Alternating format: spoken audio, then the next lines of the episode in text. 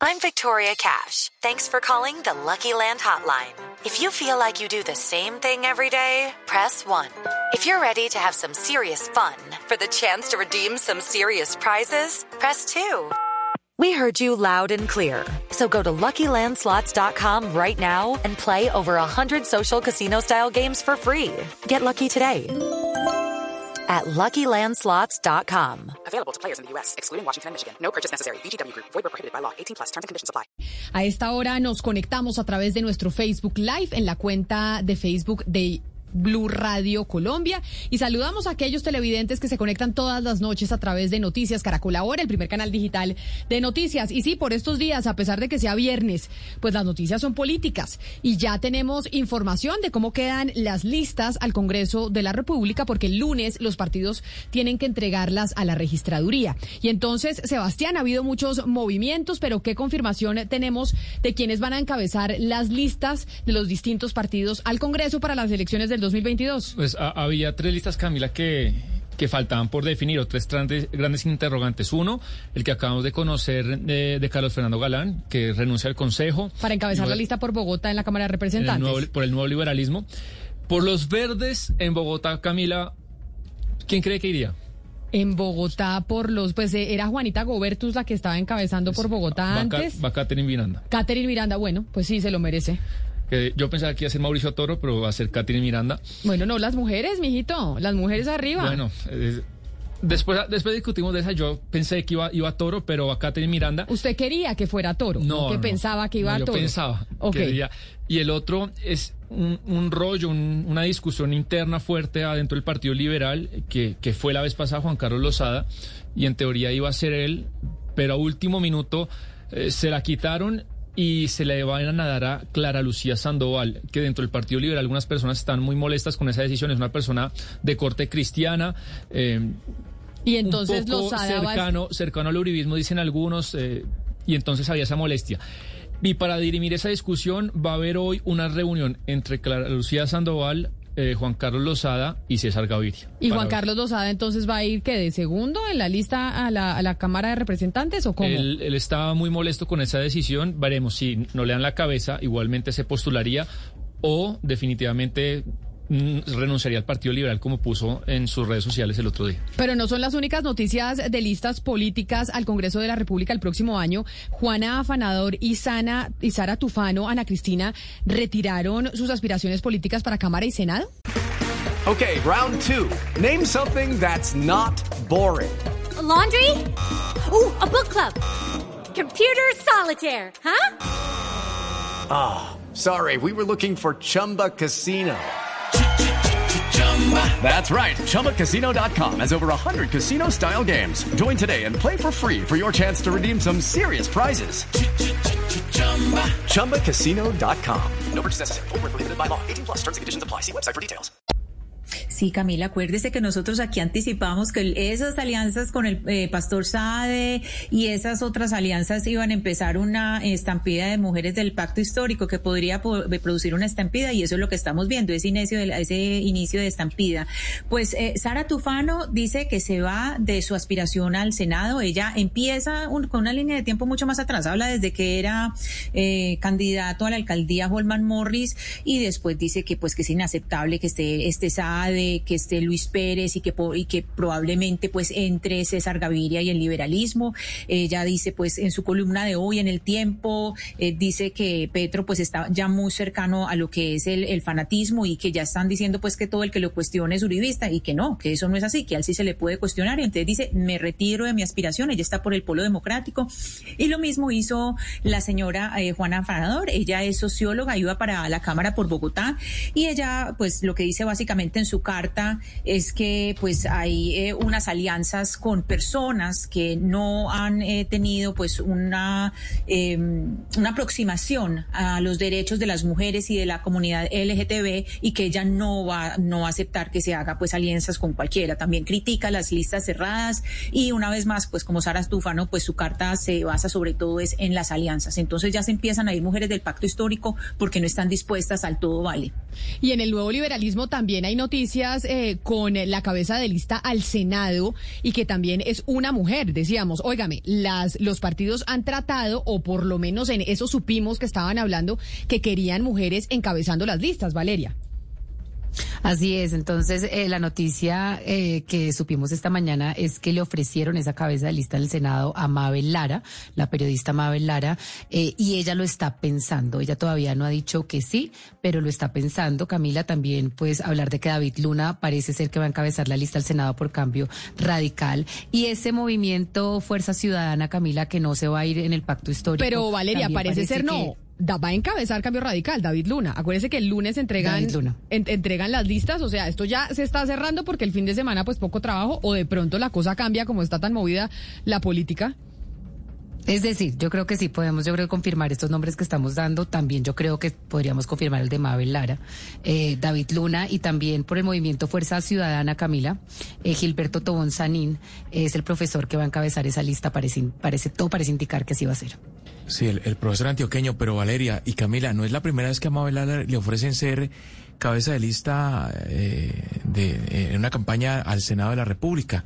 Ya otros partidos en el pasado, en otras contiendas electorales legislativas, le habían propuesto exactamente lo mismo, ser cabeza de lista de de, de, campañas al Senado y a Cámara de Representantes.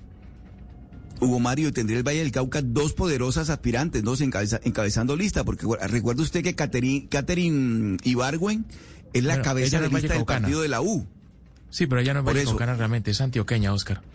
Pero Mabel sí, bueno, Mabel igual nació en Puerto de Cauca, pero es, digamos, de esta región del país. Del Pacífico y dos mujeres afrocolombianas encabezando lista, una por el Partido de la U, otra por el Partido Liberal. Pero sí, se están moviendo las listas al Congreso de la República y otro fenómeno que se está presentando en esta oportunidad es aquellas personas que se han vuelto muy influyentes a través de las redes sociales, especialmente a través eh, de Twitter, por ejemplo, o también a través de YouTube. Y cómo estas personas que han logrado una influencia política a través de estas redes sociales hoy están tomando la decisión de lanzarse al Congreso de la República. Lo que veíamos en el pasado, por ejemplo, con artistas que hacían exactamente lo mismo. La gran pregunta y el gran interrogante es, ¿esa popularidad en redes sociales a nivel político se trasladará a los votos efectivos. Nos acompaña a esta hora Catherine Miranda, eh, Catherine Jubinao, ella es candidata a la Cámara por el Partido Verde. Catherine, bienvenida.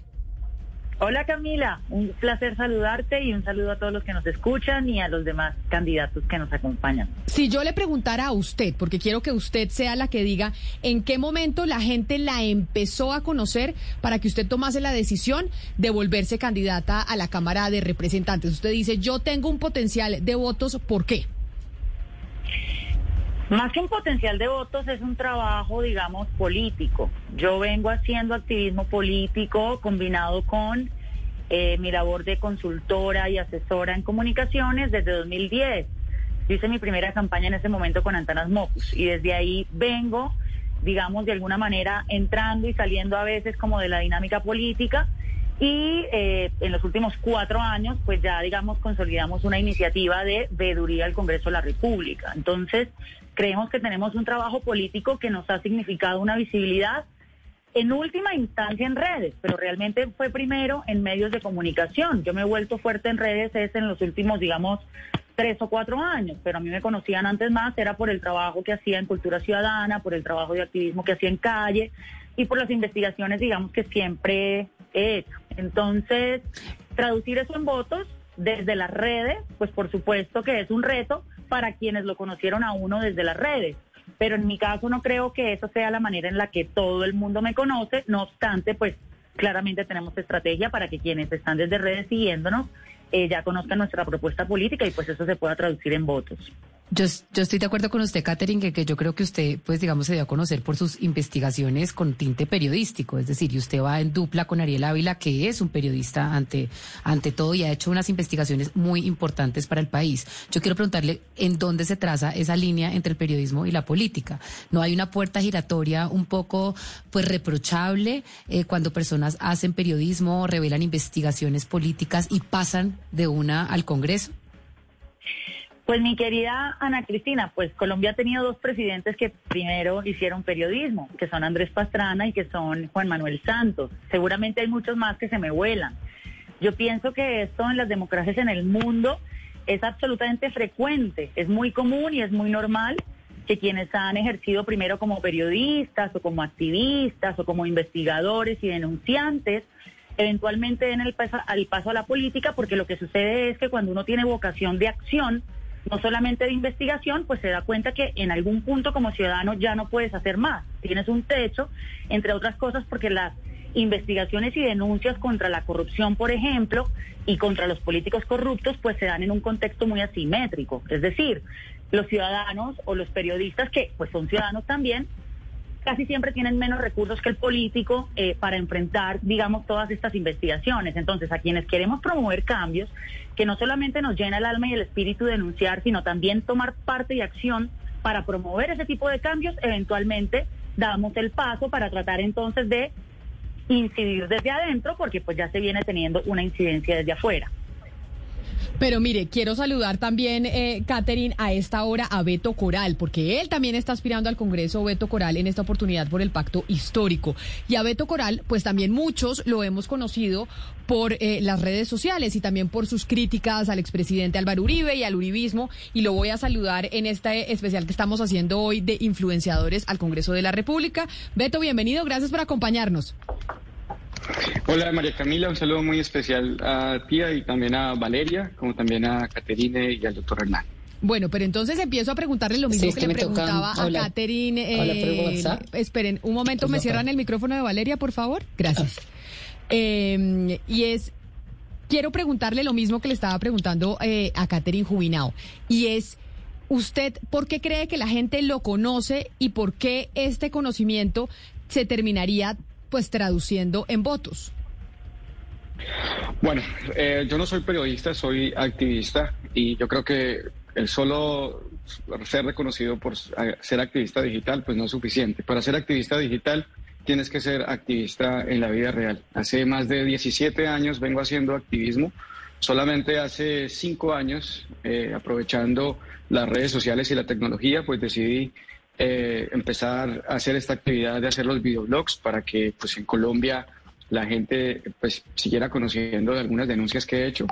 Eh, no solamente hago videos, he hecho denuncias como la vacunación de los senadores, de los representantes juristas en Estados Unidos, he denunciado la utilización de los consulados y las embajadas de, para hacer política por parte del Centro Democrático, he denunciado varios actos de corrupción por parte del actual representante Juan David Vélez, como el nombramiento de sus familiares en consulados y su TL.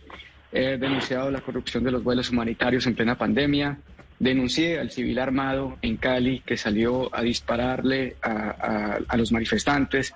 Denuncié el programa de agroingreso solidario. Denuncié al ex abogado uribista del Centro Democrático, el señor Guillermo Rodríguez, por abuso sexual y violencia intrafamiliar. Eh, también he acudido a la CIDH, fui, fuimos los primeros que llegamos en mayo, después en el marco de las manifestaciones, para pedir la, que la CIDH eh, ingresara a Colombia, razón por la cual una semana después solicitaron la anuencia. Eh, utilizamos las redes sociales para cosas positivas, como también darle una casa a, la familia, a las familiares de María del Pilar Hurtado, le dimos más de 60 millones de pesos a los familiares de la niña asesinada en Bogotá, Juliana Zamboní, para un proyecto agropecuario.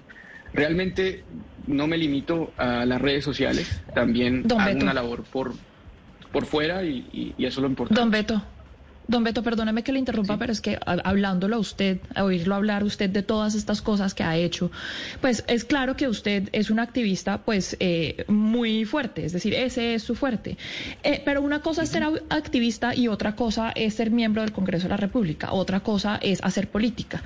Y cuando ustedes llegan a hacer la política, pues usualmente el activismo cambia. Entonces yo quisiera saber usted, por ejemplo, cómo eh, anticipa que puede cambiar su rol de activista una vez llegue a la política, a ese rol político? Es decir, ¿se traduce eh, letra por letra su activismo o cómo lo va a tener que cambiar una vez llegue allá? Porque recuerde también que allá hay que hacer consensos.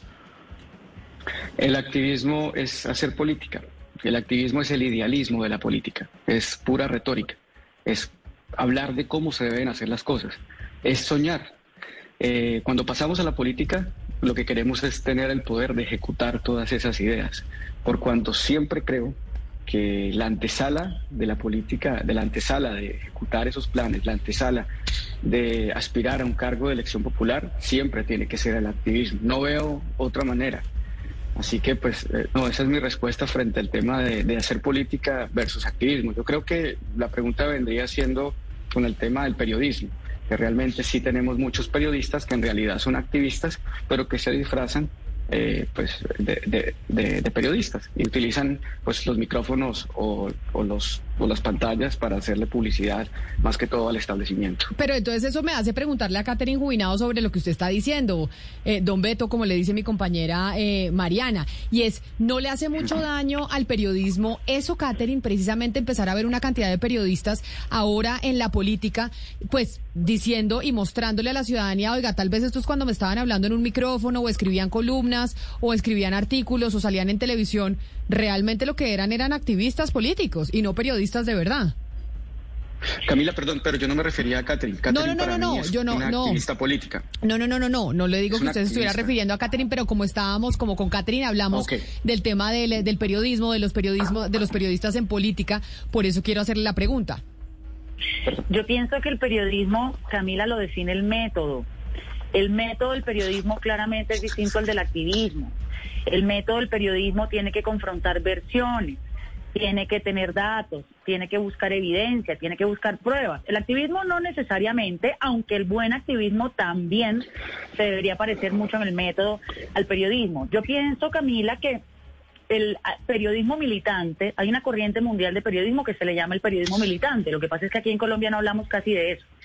Lo que tiene que suceder cuando hay periodistas que, digamos, aparte de su ejercicio, tienen una vocación, digamos, de hacer activismo o quizás más adelante política, es que lo dejen claro y que sean honestos. Lo que uno no debería hacer nunca es jugar a una cosa, decir que nunca pretende hacer la otra y realmente luego terminan dando el paso. En periodismo yo no pienso que existe ni siquiera la objetividad, pienso que en el periodismo existe la honestidad y en la medida en que los periodistas, cuando ya se vean, digamos, eh, al frente de una oportunidad política o quieran dar el paso hacia lo político, pues lo tienen que decir y se tienen que marginar de los medios de comunicación.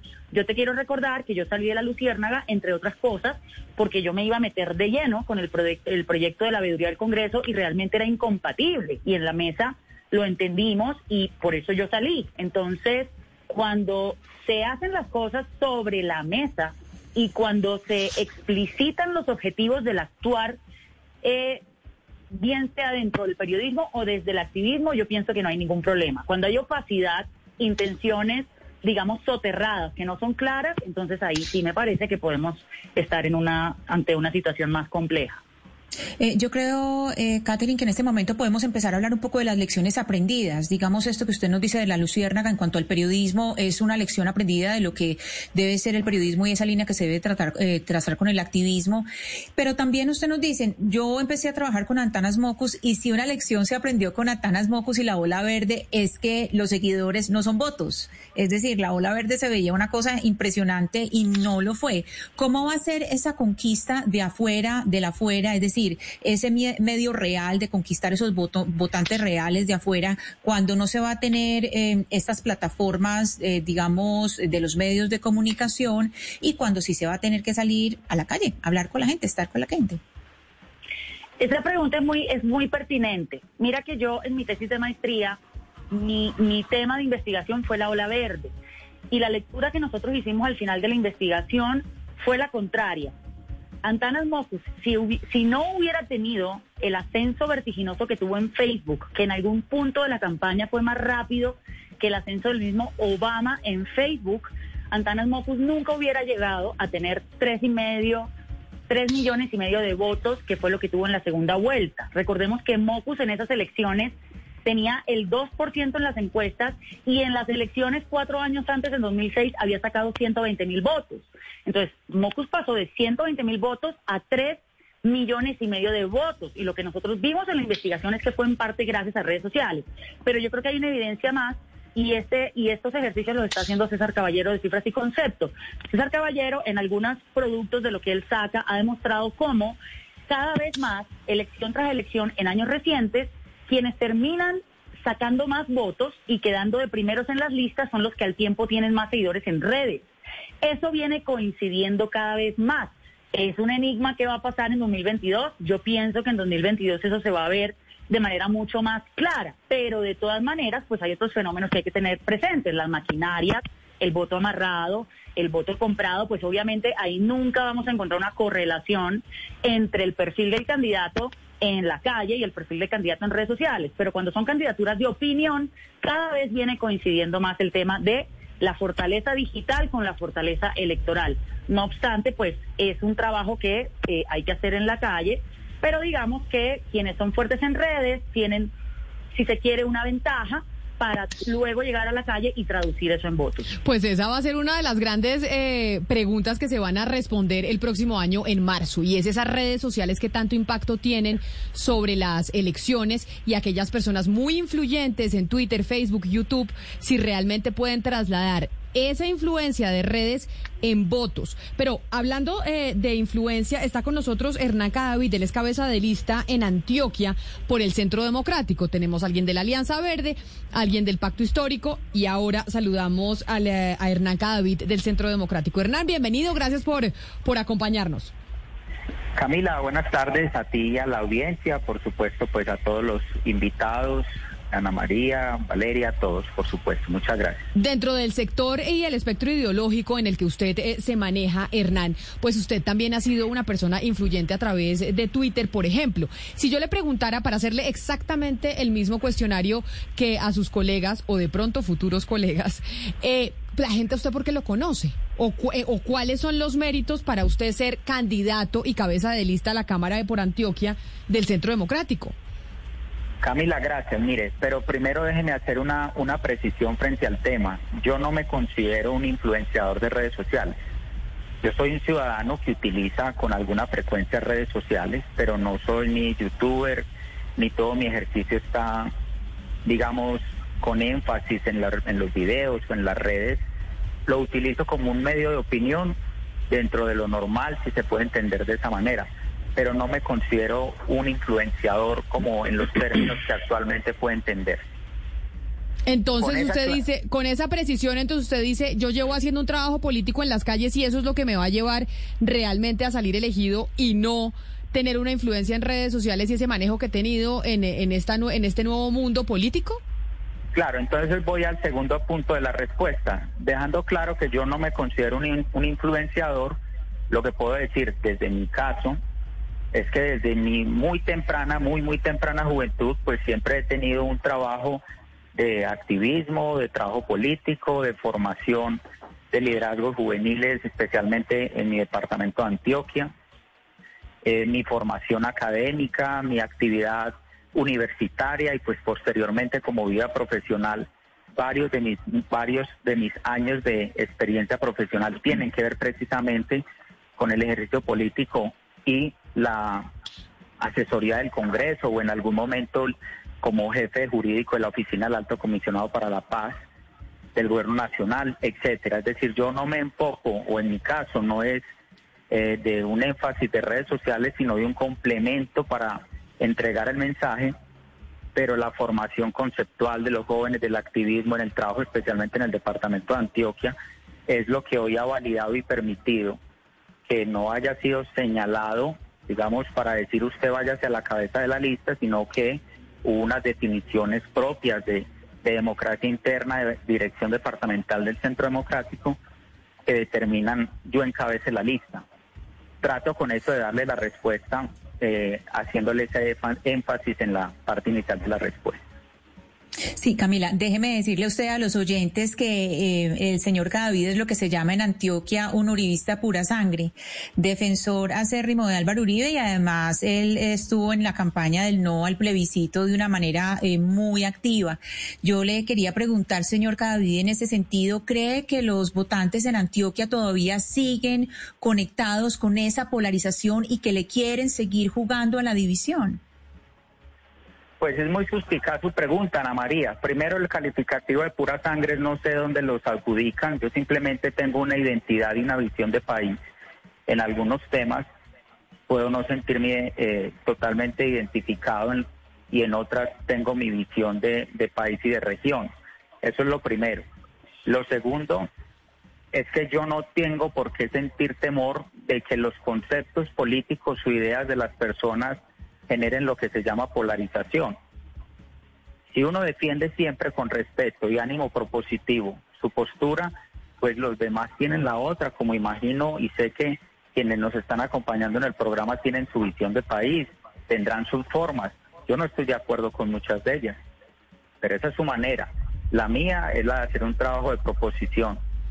Trabajar, por ejemplo, como lo he hecho, para controlar el desorden y el, y el desajuste institucional de Medellín, o la corrupción de la ciudad actualmente, o la demanda de nulidad electoral, por ejemplo, contra el gerente de empresas públicas de Medellín por un mal nombramiento del actual alcalde, no puede ser considerado como una polarización, es una acción ciudadana. Entonces no puede haber temor a esos calificativos y por el contrario uno tiene que responder con acciones concretas, con proposición y pues con respeto por las ideas de los demás. Pues tenemos a tres eh, personas que van a ser candidatos al Congreso en el 2022. Valeria, los tres nos han respondido que no son influenciadores, que ellos son activistas, que han hecho un trabajo político, que han hecho un trabajo de denuncia, pero ninguno se considera influenciador a través de redes sociales y de este nuevo panorama político que vemos no solo en Colombia, sino en el mundo. Y creo que eso es respetable, eh, que cada cual, digamos, tenga el espacio para decir qué son, qué han hecho y cómo lo han hecho. Pero yo quiero preguntarle a Beto sobre esta última polémica que ha habido alrededor del pacto histórico, porque pues Sara Tufano escribió hoy en el tiempo una columna muy dura, donde primero dice que ella no se, que ella no conoce y que en el pacto histórico no se conocen esos mecanismos y criterios para ordenar las listas, para escoger quién va en estas listas, y además pues dice que el señor Petro está teniendo un carácter eh, autoritario que hay un tema donde se silencia a las mujeres, no se tiene en cuenta, además pues de relaciones clientelistas como lo estamos viendo con Luis Pérez, etcétera. ¿Hasta dónde llegan esas líneas rojas, Beto? Usted ha sido un activista político a favor de hacer eh, la política de una manera distinta. ¿Usted está de acuerdo con todo esto que está pasando en el pacto histórico? Bueno, Valeria, me vuelves a hacer esa pregunta y se va a volver a desatar la polémica porque yo he sido de los integrantes del pacto histórico que no estoy de acuerdo con la adhesión del señor Luis Pérez. Eh, entiendo que el pacto histórico tiene una idea, que es eh, hacer la paz con el enemigo, no hacer política con el enemigo. Y aunque muchas personas creen que hacer la paz también es un acto político, nosotros desmovilizamos, hicimos la paz con las FARC para derrotarlos políticamente, no para compartir unos ideales de país. Yo creo que el señor Luis Pérez, si bien tiene el logo del liberalismo, Creo que el Partido Liberal hace rato se perdió eh, en, sus, en, su esencia. Yo creo que solamente eh, en la época de Ezequiel Rojas, de López Pumarejo, de verdad tuvimos un partido liberal, pero de, desde el Frente Nacional hasta acá eh, el Partido Liberal ha sido simplemente una ficha del establecimiento y causante de toda esta debacle social. Pero eh, entonces, pero entonces, Beto, usted no ha tenido problema con el tema de las listas como si han tenido otros colegas suyos, porque usted va eh, por la curul del exterior y realmente pues mucho petrismo en el sur de la Florida no hay. Entonces usted no tuvo como esa gran competencia que sí están teniendo otros colegas suyos en la lista del pacto histórico aquí en Colombia, o usted con quién tuvo que competir allá en el sur de la Florida para tener esa curul, o esa, o ese escaño para lograr esa curul. Valeria, me encanta la pregunta porque la curul a la cual yo estoy disputando es la curul por los colombianos en el exterior, no es la curul del sur de la Florida. Por cuanto esta circunscripción, al abarcar literalmente el planeta entero, pues obviamente tenemos que ir en lista abierta. Somos un ejemplo para las listas en Colombia. Yo fui ganador de una consulta interna de un consenso, de un consenso en el que todos los partidos políticos me apoyaron para, para, obtener el primer puesto. El segundo lo obtuvo una mujer y el tercero también lo obtuvo una mujer. Pero como los parámetros iniciales del pacto histórico es que las listas debían ser paritarias, en cremallera e inclusivas, no seré cabeza de lista. La lista, la cabeza de lista será la señora Carmen Ramírez de la Colombia Humana que se encuentra en Suiza. El segundo puesto seré yo y el tercer puesto será Natalia Munevar. Pero no seremos lista cerrada, seremos, repito, lista abierta, por cuanto los votos del partido no se van a dividir, va, la gente va a tener la opción de votar preferencialmente por su candidato. Y yo creo que pues, en Colombia debieron haber adoptado este ejemplo solamente estoy opinando, soy parte del pacto histórico, pero repito, no estoy de acuerdo con la inclusión de Luis Pérez, pero las decisiones no la toma Beto Coral, las decisiones la toma una dirigencia central en Bogotá, de la cual pues yo estoy supeditado y pues debo respetar, pero convergemos, en la izquierda convergen grupos de, criterios amplios, así que es imposible poner de acuerdo a todos. Yo creo que tener autocrítica tampoco nos puede afectar públicamente. Sí.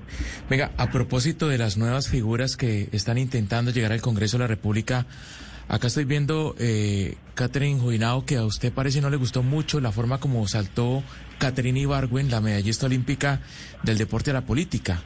Veo, por ejemplo, que usted trinó en su momento mujeres eh, sí, pero no así. Y luego también dijo en Twitter que pues los artistas y los deportistas y los famosos eran eh, pues casi que utilizados por los políticos para rellenar listas al Congreso y para sumarle votos y, y para sumarle al umbral. Eh, ¿Qué fue lo que no le gustó de Catherine Ibargüen y cuál es la diferencia entre la candidatura de Ibargüen y la, y la suya?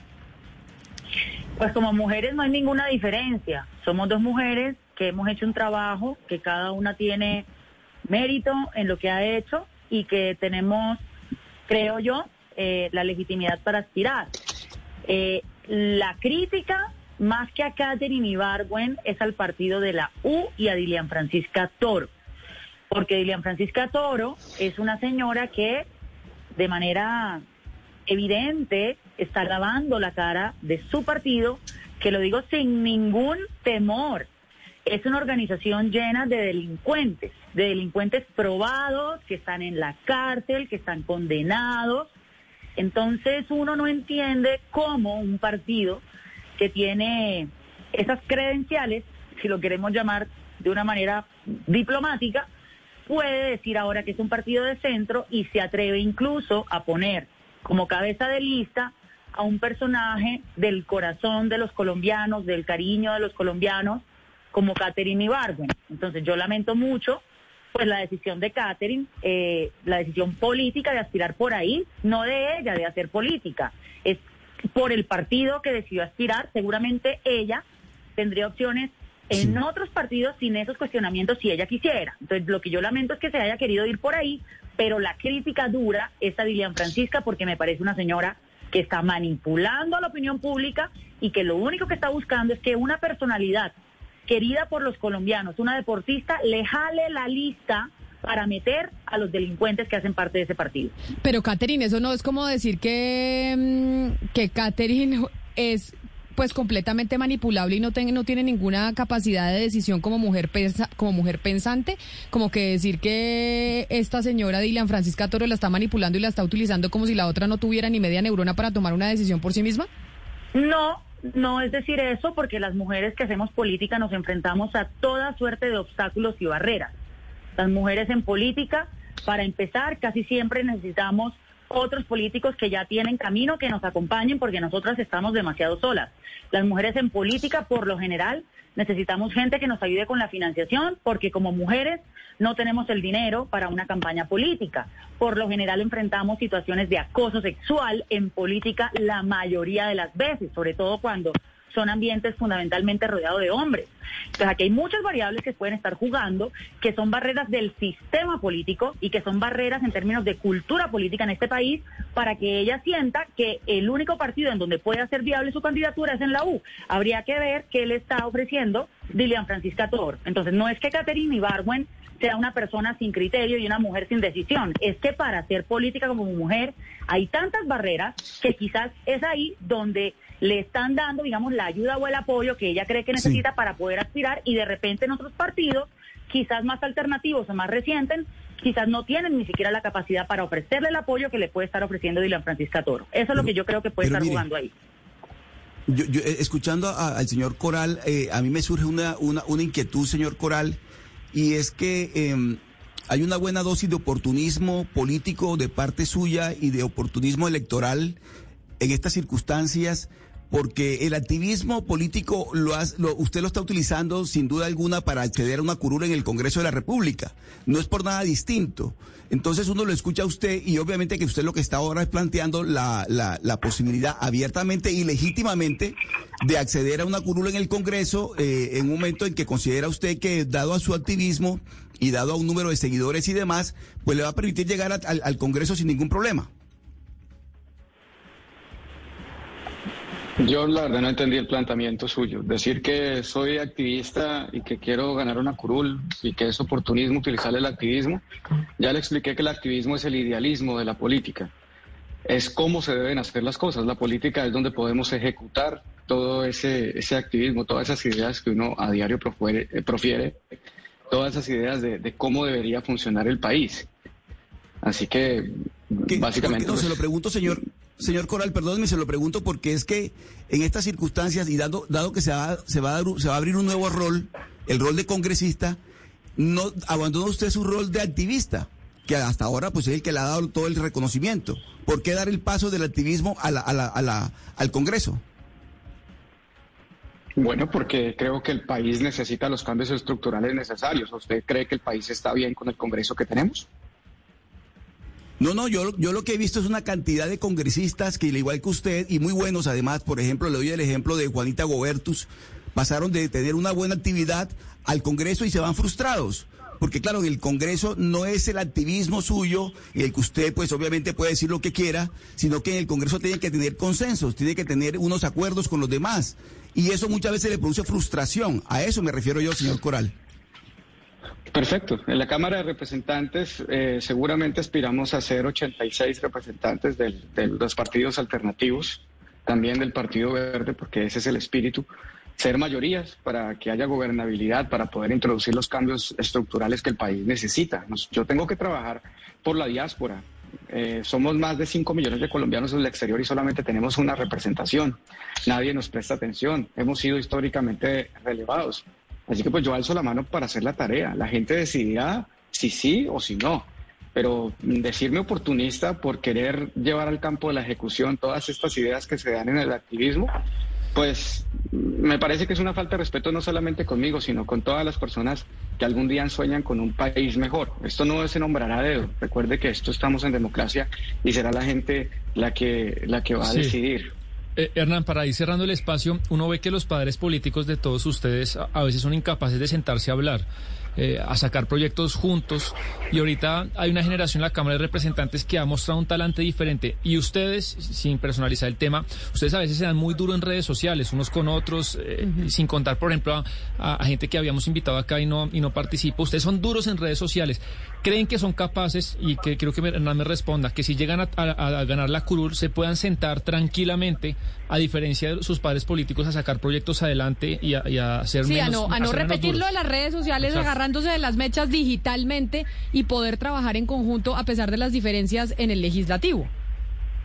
Yo creo, Sebastián, Camila, que en las campañas y la forma en cómo se hacen son mucho el reflejo de cómo sería el desempeño legislativo propiamente. Si uno fundamenta una campaña dirigido a estar insultando a los demás, a estar promoviendo likes, a estar el que más agite, el que más insulte para tener más tráfico, es muy posible que ese sea el reflejo del ejercicio en el Congreso. Luego cuando llegan allá no son capaces de entender de qué se trata un consenso, de qué se trata poder trabajar sobre un tema específico donde se necesite el de uno y el de otro. En mi caso, en mi caso y por mi experiencia y lo que he trasegado por los años en el Congreso de la República en condición de asesor y en muchos otros escenarios, tiene que haber un consenso sin renunciar a las ideas y planteamientos propios. Y les voy a dar un ejemplo concreto.